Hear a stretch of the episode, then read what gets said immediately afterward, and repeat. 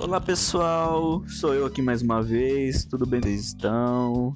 Gostaram do nosso último podcast, onde eu entrevistei a convidada Gisele, falamos um pouco do assunto coronavírus, os impactos que ele causa na logística, tanto no Brasil quanto no mundo. E hoje venho aqui com ela mais uma vez para tratar, tratarmos outro assunto.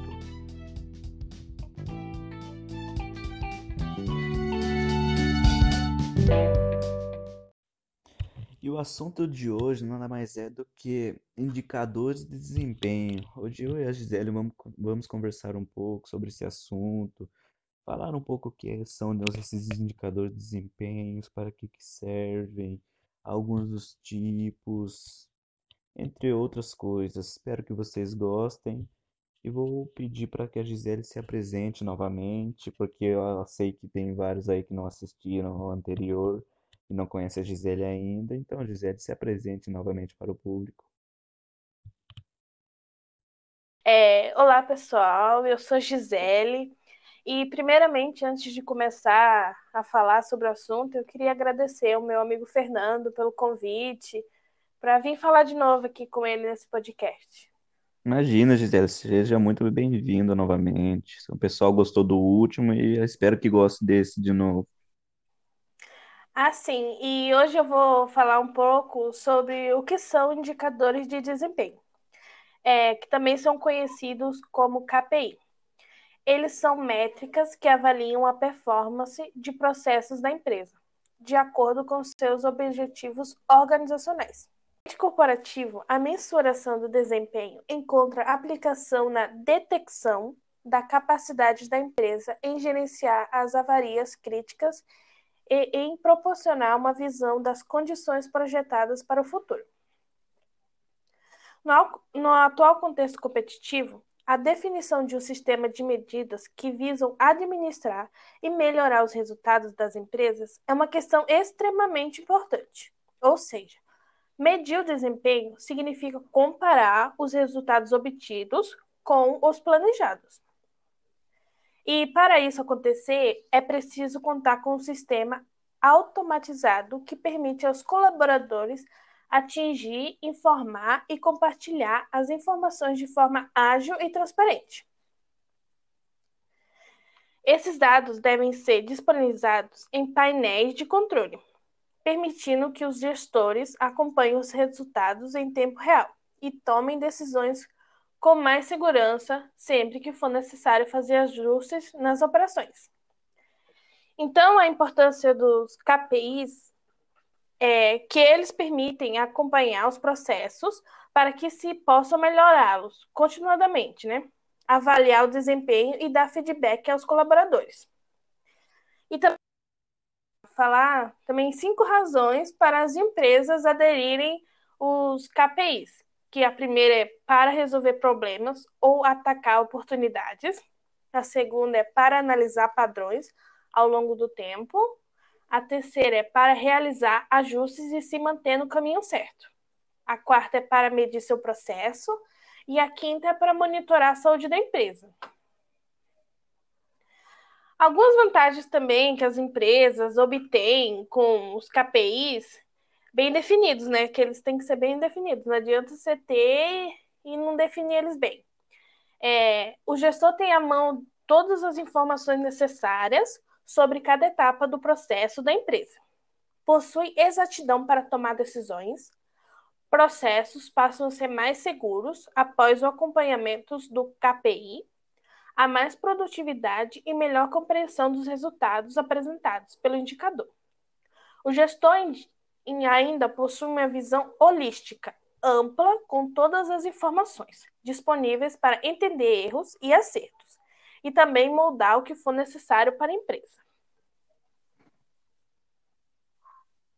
É, eu também eu queria citar aqui agora, nesse momento, alguns exemplos de indicadores de desempenho genéricos. São os que a maioria conhece, né? Que são eles. Ó, indicadores de desempenho hum. de eficácia. Mede a relação entre o resultado alcançado e o que era desejado. Isto é, indica se o que foi pedido foi realmente entregue. Também tem indicadores de desempenho de eficácia se relaciona com a maneira como as entregas foram feitas. Se houve desperdício, desvios ou atrasos. É, por exemplo, e isso é, indica-se a maneira como a entrega foi feita foi a melhor e a menos custosa para a empresa. Também temos indicadores de desempenho de efetividade, é, que é a união da eficácia e da eficiência, leva à efetividade. Isto é, se entregou o que foi pedido e se isso foi feito de maneira mais vantajosa para a empresa. Indicadores de desempenho de competitividade medem a relação entre a performance da empresa e a da concorrente. É, indicadores de desempenho de valor é a relação entre o valor percebido pelo cliente, o que ele está disposto a pagar, e o valor efetivo dos custos e despesas da entrega que foi feita. Indicadores de desempenho de lucratividade relação entre as vendas totais e o lucro na forma de porcentagem. E também temos os indicadores de desempenho de rentabilidade. Nesse caso, é a relação não é com as vendas realizadas, mas a porcentagem do investimento que se transformou em lucro.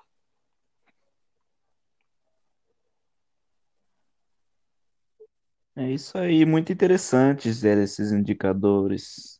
Já que você aproveitou isso, eu vou também falar um pouco de alguns que eu sei bastante sobre também, que não sei se o pessoal conhece. É bom, se não conhecer também é bom que ficam conhecendo. São alguns exemplos de, de indicadores de desempenho específicos. Você falou dos genéricos, agora eu vou falar um pouco dos específicos. O primeiro é o time to market, o tempo do mercado. Ele corresponde ao tempo de lançamento de um produto desde a idealização lá do comecinho, desde a idealização do conceito até a disponibilidade dele para venda. Este é um bom é um bom exemplo né, de indicador de desempenho para projetos de desenvolvimento e lançamentos de novos produtos. O próximo é o lead time. Ele consiste no tempo de duração de um determinado processo. Este é um exemplo de indicador de desempenho para processos que podem ser muito útil para acelerar as saídas.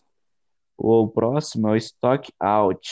Indica o número de vezes ou dias em que um item ou produto em estoque tem seu saldo zerado.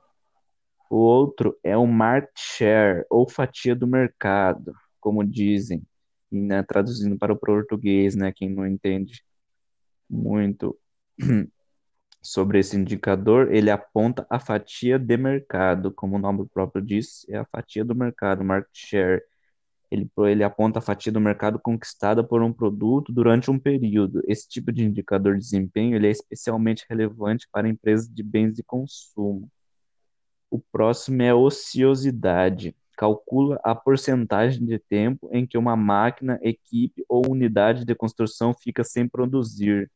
Ele calcula o tempo de, ociosidade, ou seja, o tempo que a, as pessoas, máquinas, a, a empresa fica parada, fica ociosa. O próximo é o giro de estoque, que é um bem conhecido por muitos da área logística. Este é um, um exemplo de indicador de desempenho logístico. Ele trata-se de relação direta entre consumo ou saída e saldo médio em estoque. Indicadores de estoque são muito importantes no e-commerce. Como a gente disse no podcast anterior, Falamos do impacto do coronavírus no e-commerce. Aqui, mais uma vez, o e-commerce. Esses, eles são muito importantes no e-commerce, esse indicador, que é o giro de estoque.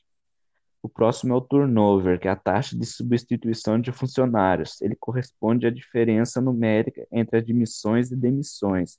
Ele é um ótimo indicador de desempenho KPI para processo de RH. E o último e não menos importante é o ticket médio, que é o total da receita dividido pelo total de vendas. Então, Gisele, esses foram alguns dos tipos de indicadores de desempenho específicos que eu tenho para passar para você e para o pessoal que está nos ouvindo. É, é, a gente passou alguns indicadores, né? Daí agora eu queria falar que é como criar um indicador de desempenho. Isso mesmo, Gisele. É importante passar isso para o pessoal. E lógico, passamos o conceito, os tipos, e é bom deixar eles cientes como criar. Vai que alguém quer construir uma empresa ou abordar esse tema dentro da empresa. colocar em prática, né? É muito importante, não é mesmo? Sim, é mesmo. É, escolher e criar indicadores de desempenho na empresa que possam realmente ajudar no processo de gestão, é, eles devem ser feitos da seguinte maneira: é, entender os aspectos de sua oferta ao mercado que mais agregam percepção de valor para seus clientes, definir KPIs para medir metas realizáveis para entregar esses valores aos seus clientes. Os indicadores de desempenho devem ser fáceis de medir e de entender pelos colaboradores. Acompanhar constantemente a evolução dos indicadores e os resultados que eles estão sendo alcançados. Ao notar que os indicadores de desempenho não alcançam as metas definidas, analisar e tomar as providências para melhorar o processo. É, essas são algumas dicas né, para as empresas criarem seus indicadores de desempenho.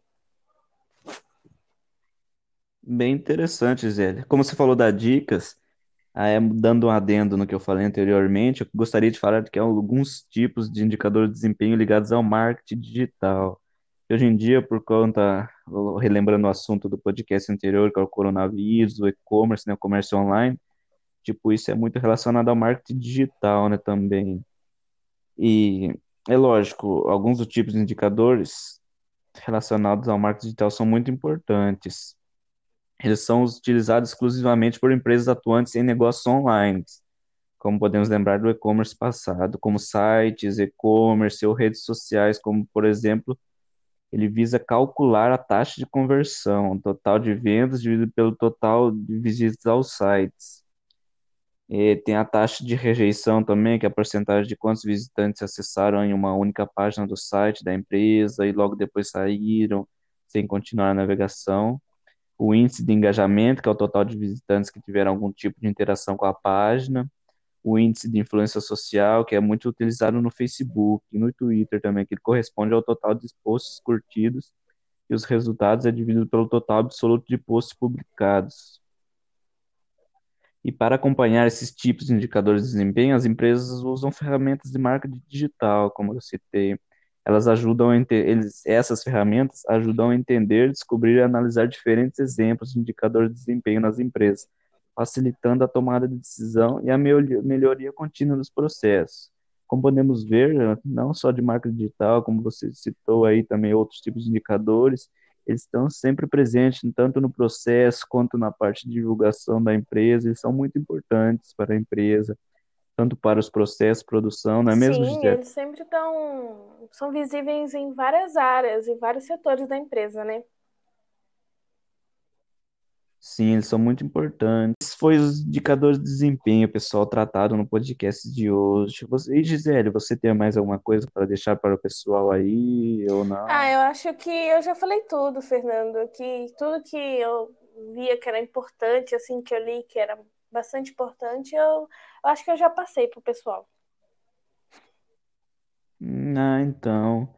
Então, uma última palavra que eu queria deixar para o pessoal aqui, que é sobre os indicadores, né, que eles são, no processo, eles são de extrema importância para que todos os setores de uma empresa caminhem bem.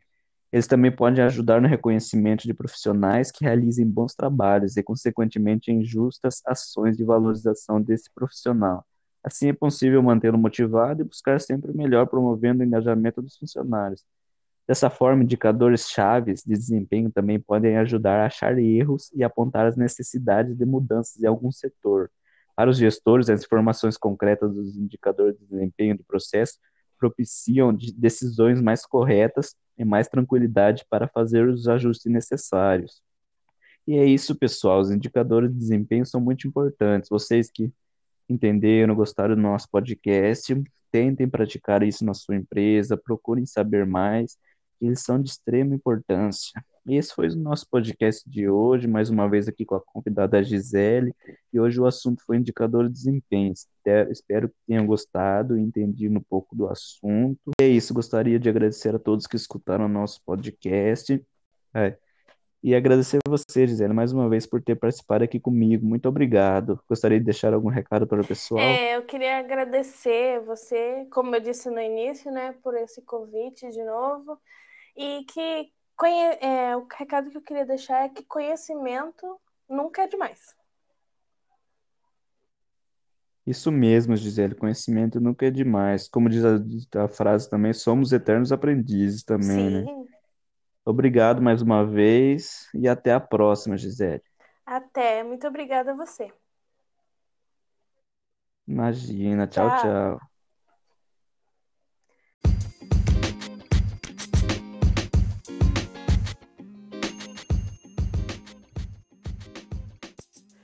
Esse podcast é um oferecimento ETEC Cerquilho, os melhores cursos técnicos da região. Pensou em curso técnico de qualidade? Pensou em ETEC Cerquilho. E também é um oferecimento de Big Galo Salgaderia, os melhores salgados e pastéis da região.